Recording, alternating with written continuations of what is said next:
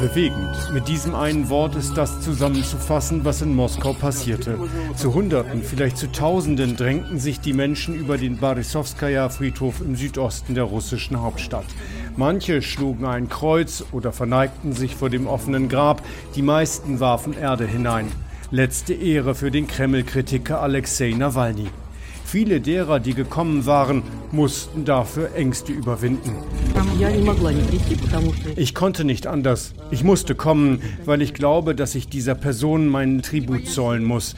Es war sehr beängstigend. Wir kamen früher an, standen und versteckten die Blumen vor den Kameras. Aber jetzt verstehe ich, dass das getan werden muss, dass man reden muss.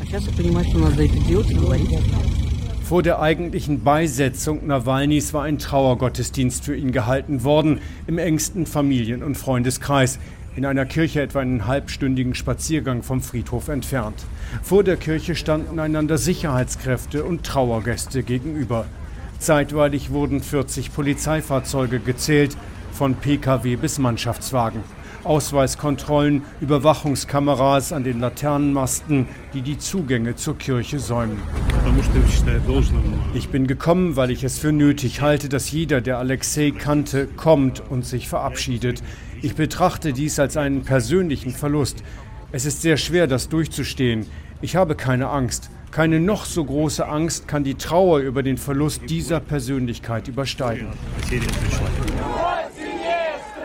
Liebe ist stärker als Angst, skandierten die Menschen vor der Kirche oder Alexei, Alexei. Trauer um Nawalny schlug zeitweilig um in politische Bekenntnisse Nein zum Krieg. Einige europäische Diplomaten wie der deutsche Botschafter erwiesen Nawalny ebenfalls das letzte Geleit. Und auch russische Politiker kamen, solche, die wie Nawalny in Opposition zum Kreml stehen. Boris Nadjestin zum Beispiel, der als Pazifist bei der Präsidentschaftswahl in zwei Wochen gegen Präsident Wladimir Putin antreten wollte, aber nicht kandidieren durfte. Wir sind an dem Ort, an dem man sich von Alexei verabschiedet. Viele Menschen sind da, es sind mehrere Tausende.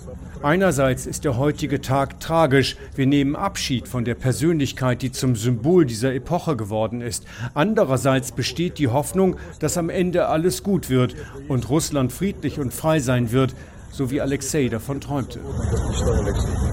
Der Kreml wollte zur Person Nawalny übrigens keinen Kommentar abgeben. Auf die Bitte eines Journalisten, ob er Nawalny als politische Figur einordnen könnte, sagte Kreml-Sprecher Peskov nur, nein, kann er nicht.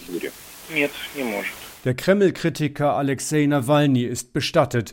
Seine Ideale, seine Träume von einem nicht korrupten Russland, von Freiheit und Gerechtigkeit sind es nicht. Das haben die Trauernden dem Kreml demonstriert.